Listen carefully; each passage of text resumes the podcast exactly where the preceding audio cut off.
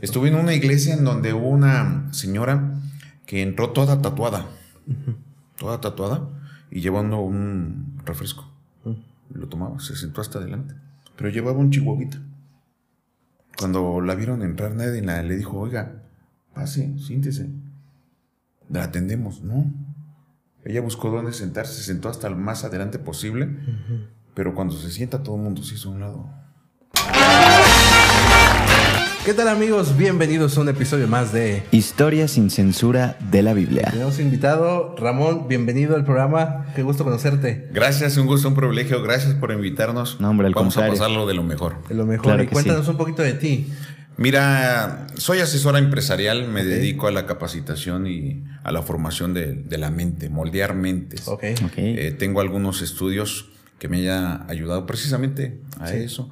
Por ahí algún pastor hace mucho tiempo me invitó a, a una federación de jóvenes, el pastor Rogelio Morales, y de ahí me vi involucrado en muchos aspectos de la iglesia, desde un retiro, semanas, vigilias, camporís, congresorís, o sea, Bastante muchísimo, activo. muchísimo. Tanto ya de, de como del país como fuera de, del, del país, ¿no? Entonces, pues aquí estamos contentos. Gracias. Qué bueno, qué bueno. ¿Qué, qué nos vas a contar hoy? ¿Qué, qué historia Pues, de la Biblia? Mira, hay algo que siempre me ha gustado en el sentido de que el ser humano se forma algunos paradigmas, ¿no? Ok. Entonces, somos seres humanos que se mueven por hábitos, por paradigmas. Y me gustaría iniciar con algo sobre sueños. Ok. El, hay vendedores de sueños. Sí, y claro. sabes que la mejor manera de vender cualquier producto es un, un sueño.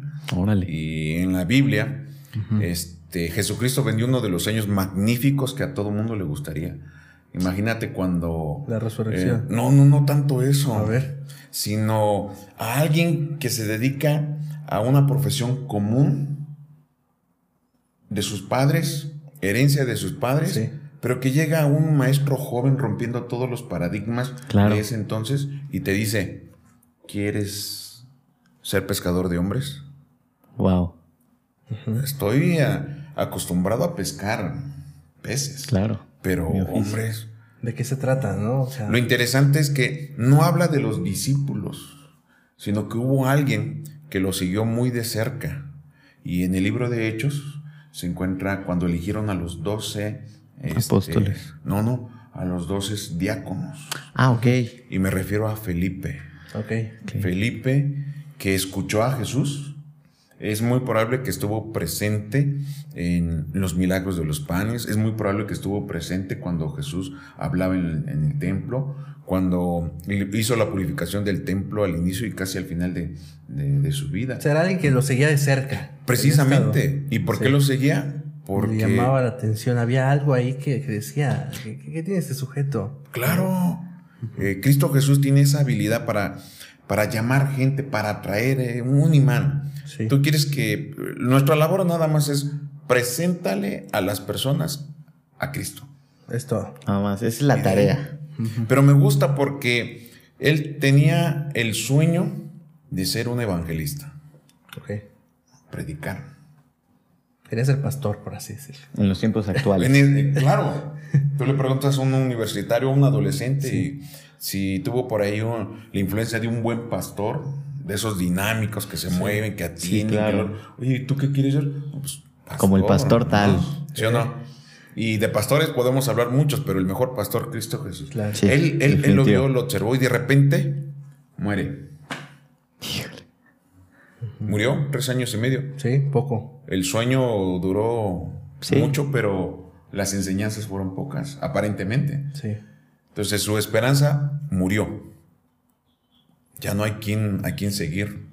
El que. Y, y ahí se forjan lo que nosotros llamamos traumas. Ok. Te vendo una expectativa, O sea, suben las expectativas. Muy justo elevada. Cuando están altas, caes. caída. Y ahí se generan Se los generan traumas. los traumas, las frustraciones. Esos famosos traumas de la infancia también que se generaron por ahí. ¿Cuánto? Eh, de novio o novia. Yo que estoy casado, ¿no? Imagínate, el- la trato bien, mi vida pide lo que quieras. este, que ándale. No, no, una sopita, no. Y tú por dentro, "Ay, ojalá y no pida tanto porque. Es que le das traigo 100 No, pesos. Exactamente, ¿no? 100 pesos. Sí. Pero Felipe, algo interesante, eh, guardaba la esperanza de, Ok. de- de ser algo más que seguir las tradiciones de las profesiones o ocupaciones de, de sus padres. Pero vino el, el Congreso, yo le llamo, de Ajá. elección. Pidieron la anuencia del Espíritu Santo, vieron las cualidades y sale él Como uno de ellos. y le avisa.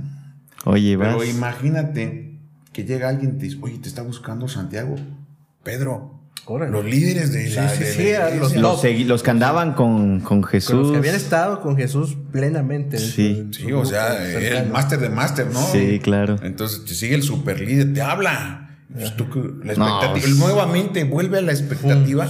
Ese sueño que se había visto supuestamente ap- aplastado, renace. Sí. ¿no? Vuelve.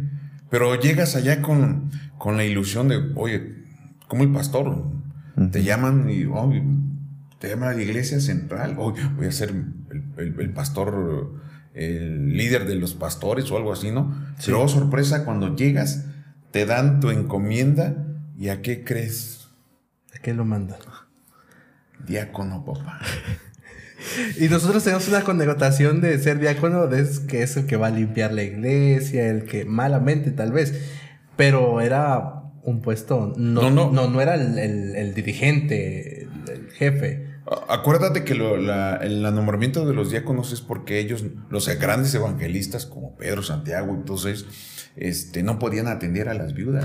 Claro. Entonces escogieron a los diáconos como asistentes. para atender a las Digamos viudas. como ayuda. ayuda. Ajá. A como es hoy los diáconos, el- el- la ayuda al templo, ¿no? Pero allá, imagínate, tengo el sueño de ser evangelista. Muere mi, mi Maestro. mentor, mi, maestro. Sí. Eh, me deprimo, me frustro y de repente vuelve la ilusión otra vez. Y cuando llego para que me den, Otra vez para abajo. es como, no eres tú, Soy yo. soy yo. Híjole. Híjole. Híjole. Y, y eso es interesante. Pero él acepta. Me encanta. Pero ahí se empieza a formar eh, cómo Dios, a través del Espíritu Santo, Mm, cuando te va a utilizar, tiene que borrar todos tus paradigmas. Claro. Recuerda que un, un judío no podía tratar con los gentiles y a él lo nombraron a tratar las mesas o atender las mesas de las mujeres viudas griegas. ¿Cómo podríamos definir un paradigma? Un paradigma es una idea que te crean, ya sea que te crean o te la creas tú de un concepto distinto a la realidad. Ok. ¿sale? Como decir que todos los hombres son malos. Ok. No, oye, no. No. Estás generalizando. Exacto. No. Entonces, digamos, cuando generalizamos algo, Es un. Creamos un paradigma. Paradigma. Mira, eh, muchos me preguntan a mí, oiga, ¿y su esposa es chaparrito o alta? No, chaparrita. Y tenemos un concepto de que la mayoría de todos los hombres altos nos buscamos por lo que sea, neurológicamente atraemos a mujeres chaparritas. Y piensan que todo el mundo, las mujeres chaparritas, tienen un carácter mandón. Ay, explosivo. y, des- y generalizamos. Chiquita pero picosa, Ah, claro. Mandonas. Y, y generalizamos eh, en este concepto de que todas son mandonas. No. Que sí las hay. Ah, ah, Que, que- que fíjate que yo andaba, hablando eso del, del paradigma, yo andaba con, hace tiempo con una chica, pero era mucho más alta que yo. no. Es- eres el mandón. Yo- no, no, no, no había como ese tipo de relación, pero era un, no sé si decirle, no sé si aplique como un paradigma o un estereotipo, pero ella se frustraba mucho porque yo no era alto Ah, sí. y le preocupaba al inicio de la relación y hasta cierto punto le daba pena. Claro. Pero como a mí no me importó mucho, realmente no, nunca fue como, ah, pues si te sientes, si te avergüenzas de mí, bueno, pues tu problema, ¿no? Problema. Pero no, después lo fue entendiendo y después ya no le interesaba. Fíjate que a la mujer le interesa más lo que piensa la gente. Tú y yo venimos de rojo y digo, oye, vamos a tocar. Pero ellas, Es como de- hoy no salgo. Pasa lo mismo. Sí, sí, Pasa sí. lo mismo. En este Sí, claro. sentido, ellas ven mucho más eso. Y esto tiene que ver con aspecto psicológico. Regularmente la mujer cuando busca una relación, en el caso de noviazgo, eh, su naturaleza, Dios puso en su cerebro la necesidad de buscar a un hombre que la proteja, Claro. Sobre todo. Y ahí influye el tamaño y otros aspectos, ¿no? Claro. Pero Felipe fue y atendió las mesas de las, de las viudas griegas. Eh, lo interesante es que lo hizo bien. Tanto que las que lo escucharon, él empezó a testificar. Imagínense, esto no está en la Biblia, pero imagínense. Empezó a atender a las, a las mesas, encontró una señora llorando. Oiga, ¿qué tiene? Tengo problemas. Oiga, ¿cuál problema? Sí, yo viví, yo vi a Cristo. No tengo para comer. No, no es problema. Yo vi cuando Él multiplicó. Yo lo vi y empezó a dar un testimonio, una seguridad, una esperanza, mm, un nuevo respirar. Y es como todo, se empieza a regar. Lo regamos, lo regamos, lo regamos. Y cuando llegaban las viudas, ¿a quién crees que buscaban? A Felipe. A Felipe. Claro. Lo vieron los dirigentes. Y tú sabes que cuando estás haciendo bien el trabajo, No importa el puesto que, Claro. que ocupes. Claro. Siempre la idea de éxito pensamos que es tener dinero, títulos, reputación, fama. Pero no, el éxito es hacer bien, Lo que te toca hacerlo de la mejor manera. de la mejor ¿no? manera. Wow. Y él lo hizo supliendo o cumpliendo eh, las expectativas más de lo, de lo normal. Pero tuvo que romper el paradigma. El paradigma de él era la posición. Mm, Aparte de la posición, atender a gentiles. Ah, Y claro. recuerda que no. No se judíos, juntaban, ¿no? Sí, no, no se podía. no, Ajá, ¿cómo no crees? se puede. Pero Dios es tan magnífico que Él te enseña desaprendiendo. Ok. Te obliga, te obliga. te obliga a O desaprender. sea, te pone en una situación en la cual rompe tus paradigmas. Correcto. Wow. O sea, no Tanto es así que le dicen, no, yo te voy a llevar para algo grande, pero tenemos que erradicar todo lo que has aprendido, todos los paradigmas de la sociedad o de la cultura que te fueron heredando. Hay que romperlos. Sí, lo mismo que hizo con Moisés. Todo lo que aprendió en, en Egipto, en las mejores Sí. universidades, 40 años en el desierto, un hombre manso. Sí. Entonces, cuando Dios te va a utilizar, tiene que romper todos tus paradigmas. Pero déjate hacerlo, porque también ese es el secreto. Claro. ¿Qué tal si él dice, no, no voy? No quiero. Oye, es como yo estoy estudiando para pastor. ¿Cómo voy a No, hacer ¿cómo voy a ser trabajo? diácono? No, pues, tantos años invertidos en la universidad y, y ahora, ahora diácono. Pero una vez que lo hizo bien, empiezas a conformarte, entrar en la zona de confort. Y empezar, ¿no? Pues ya tengo famita. Ya empiezas como a elevarte y Dios te dice, a ver, Tranquilo. bájate, ¿no? La Biblia menciona que lo enviaron, a- después de ahí lo enviaron a la ciudad donde nadie quería estar. Ok. O sea, digamos al pastor que cuando lo mandan a la sierra. Oh, claro, sí, ¿eh? de allá donde Donde nadie quiere ir, ¿no? nadie- regularmente nadie quiere ir, ¿no? Sí. Sí. Y, eh, y el amigo Felipe lo envían a Samaria. Wow, a la ciudad más difícil. Para la época judía, el paradigma de llevarse, o mínimo comer o hablar Exacto. con un samaritano. Ya era en. Oye, no, mejor cuido cerdos, ¿no? Ah, ¿se imagina? Sí. Si de por sí para ellos cuidar cerdos era la profesión más de- degradante, Sí. pero había algo más degradante. Hablar, platicar, comer, convivir, conocer. Imagina- o sea, imagínate esos paradigmas que tenían. Y ahora me pregunto, ¿qué paradigmas tendremos ahora en la iglesia? ¿Habrá, todavía tendremos paradigmas? Mira, tengo el privilegio, así como muchos otros, de conocer muchas iglesias. Cada iglesia tiene un paradigma. He encontrado desde paradigmas de eh, es mi propiedad. Me peleo por la olla. Me asiento. Me asiento de la banca. No, y deja eso, creo que yo es mi punto de vista. Claro. Eh, voy a donar una banca y pongo donado por. Como atribuyéndose, ¿no? Como yo, yo, yo. Pero ¿por qué? Si la estás donando, ya no es tuya. Exacto. Y pues Jesucristo lo dijo, lo que va a hacer una mano no se entere la otra. Sí. Claro. A ese tipo de paradigmas. Siempre he sido anciano, ese es otro tipo de paradigmas, no me bajes Ok. de, de ahí. De mi puesto. Estuve en una iglesia en donde hubo una señora que entró toda tatuada, toda tatuada, y llevando un refresco. Lo tomaba, se sentó hasta adelante. Pero llevaba un chihuahuita.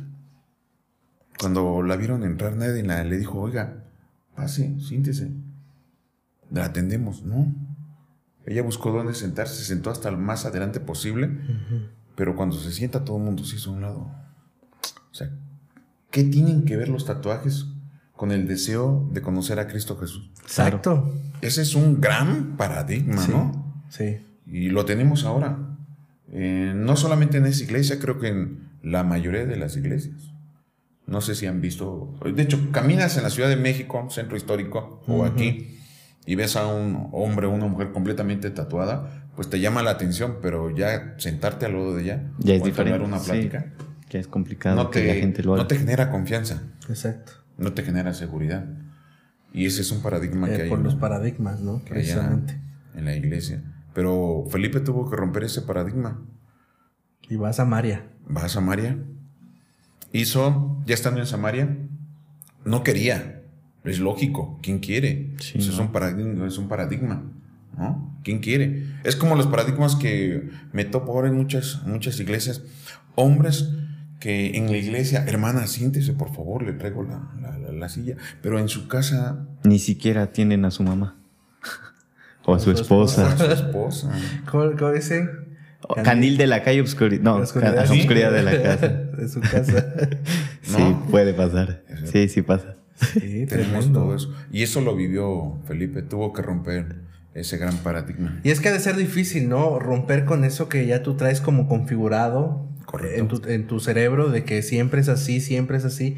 Y llegar al punto de romper eso, yo creo que tiene que haber algo con lo que te estrellas de Claro. la realidad para que pueda haber un cambio, ¿no? Es, es cierto, de hecho los, cam- los mejores cambios de acuerdo a las teorías de conducta es tocar fondo. Pero aquí está lo interesante. ¿Cómo quieres aprender? Puedes aprender por medio de dolor o por medio de la experiencia de los demás. Y son muy pocas las personas que tienen la capacidad de asimilar Por la el experiencia. aprendizaje por la experiencia de los demás. Sí. ¿no? Es lo que dicen los papás, ¿no? Te lo digo para que no te pase, porque ya me pasó a mí. Y, el Y cuando le pasa, ya entendí que sí. Hasta que te Tenías pasa. razón. Y la Sí, famosa frase, Te lo dije. te lo dije. yo, lo odié, yo lo odié por mucho tiempo. ¿no? Híjoles. Pero Felipe hizo también su trabajo, rompió su paradigma, comió con los samaritanos. Tanto es así que organizó una iglesia a donde no debió de haber organizado una iglesia. Si vamos a la, a, a la lectura correcta y analizándola, él lo enviaron a atender allá, pero no a formar una iglesia. Nuevamente, un hombre que rompe sus paradigmas, pero que eh, supera las expectativas. Ok. Primero tuvo que ir Pedro. O sea, no se conformó con la tarea que le dieron. O sea, él fue. Pero ha de ser también difícil a veces romper un paradigma cuando las personas que te rodean todavía no están preparadas.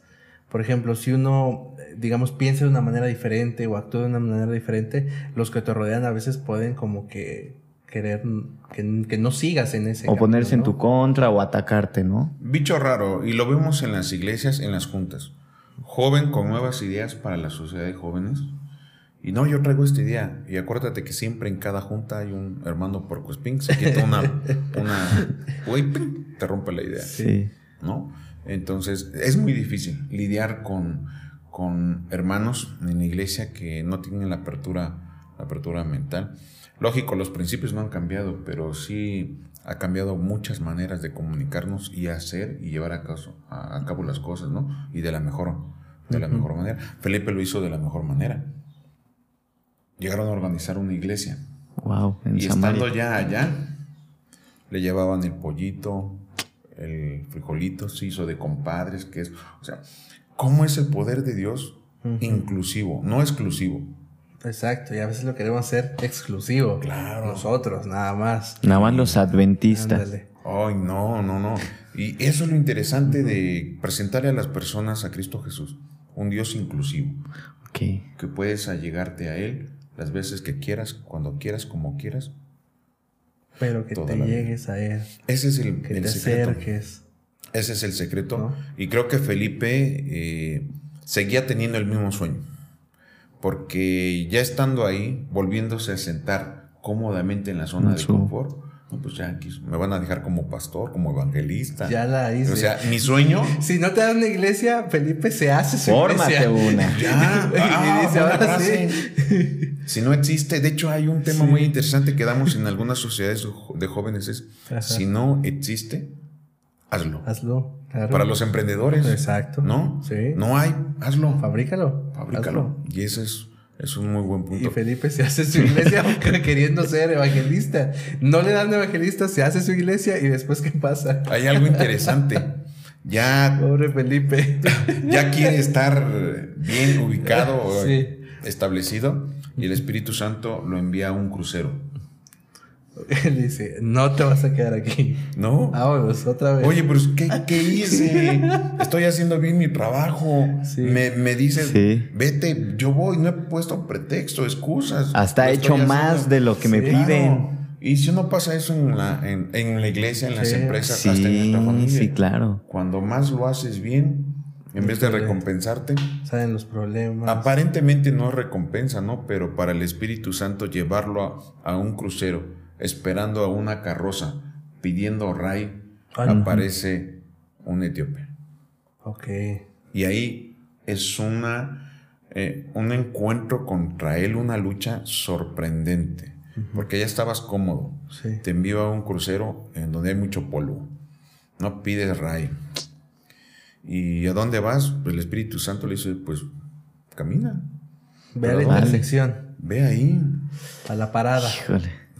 Y, y es de las cosas que uno ve que dice, o sea, Dios le recuerda a uno que tanto le interesan las masas, pero también le interesa una persona, porque lo sacó de su zona de confort por una persona, Claro. que es el etíope.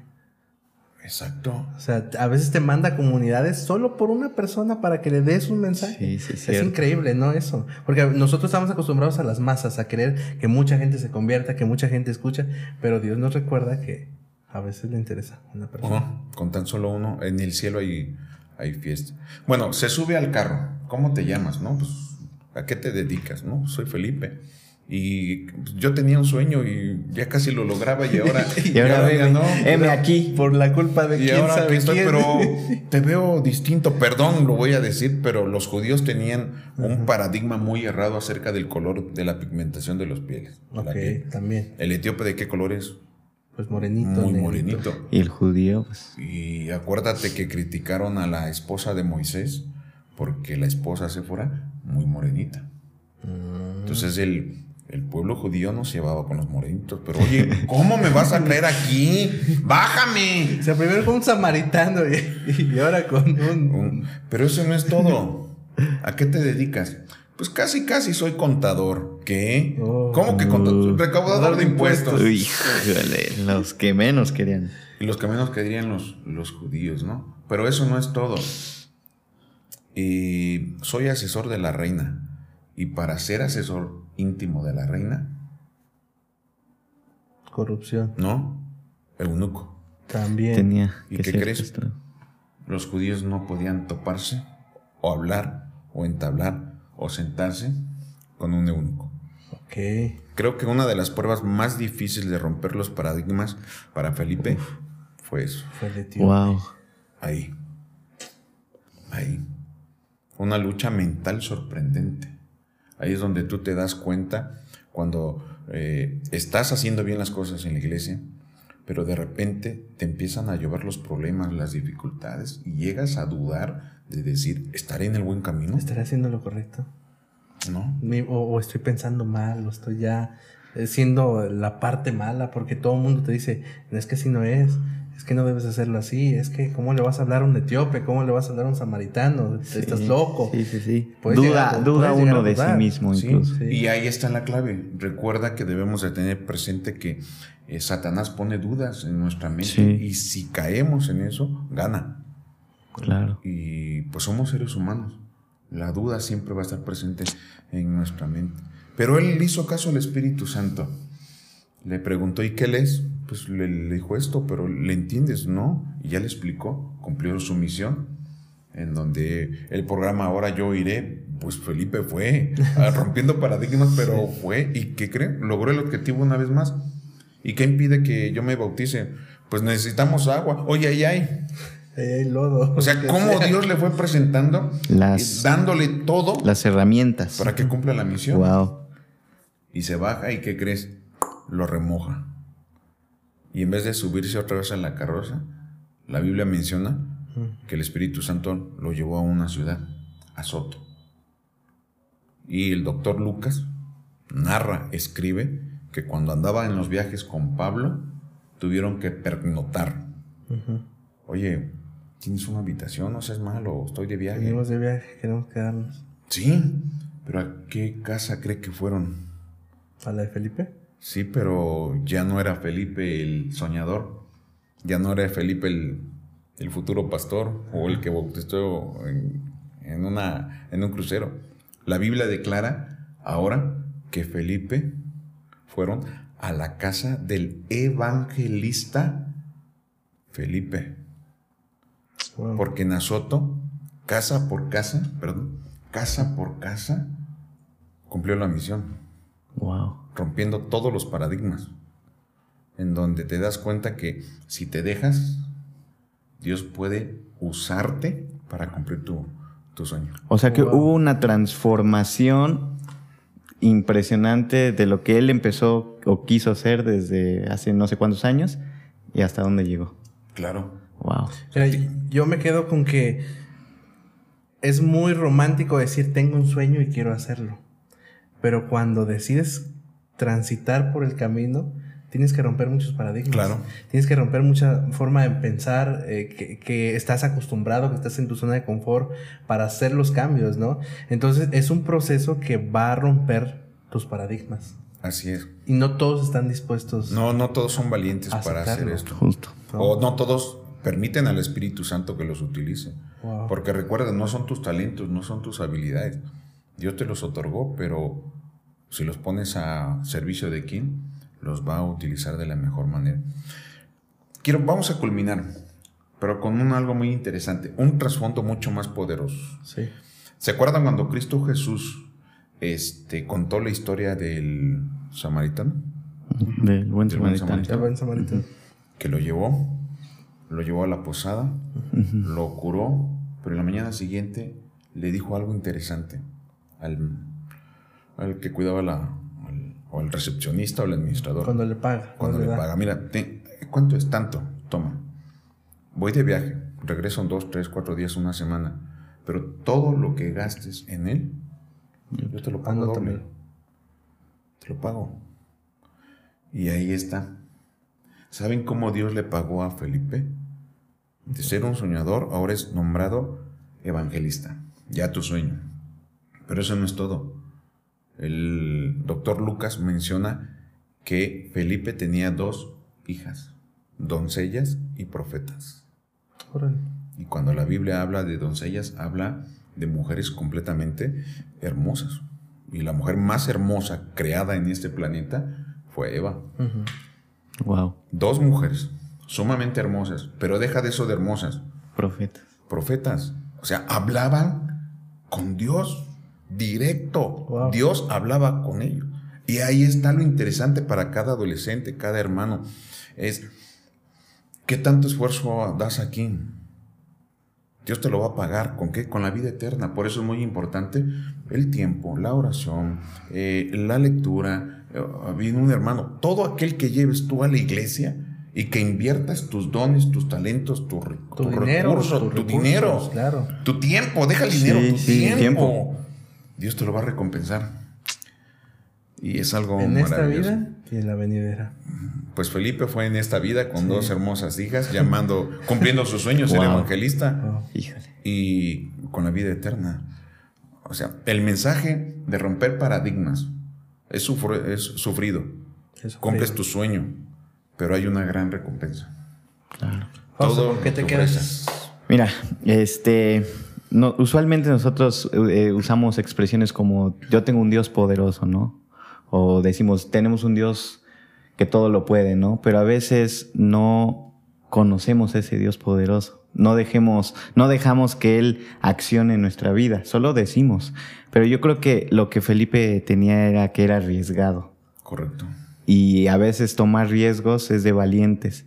Entonces yo creo que él tomó el riesgo y no le importó. Él a lo mejor iba buscando una cosa, pero terminó, diría un, un dicho popular, yo venía buscando cobre y terminé encontrando oro. Así Entonces es. yo siento que así es Dios, ¿no? Cuando tú no te centras en un sueño, digamos, muy egoístamente, Dios te recompensa de maneras que ni siquiera te imaginas. No lo esperabas. Ramo, Sí. ¿qué te quedas? Me quedo con el gusto y el placer de conocerlos. No, hombre. Gracias. de poder eh, compartir una esperanza, un anhelo, un sueño con cada joven y sobre todo la historia de Felipe es eh, reconfortante. Eh, rompe tus paradigmas porque Dios te va a utilizar y te va a llevar a grandes lugares. Wow, increíble. Pues un gusto estar aquí contigo. Gracias por, por aceptar la invitación. Un privilegio. Y bueno, amigos, si te gustó este episodio, no olvides suscribirte, darle like. Y esto fue un episodio más de. Historia sin censura de la Biblia. Nos vemos hasta la próxima.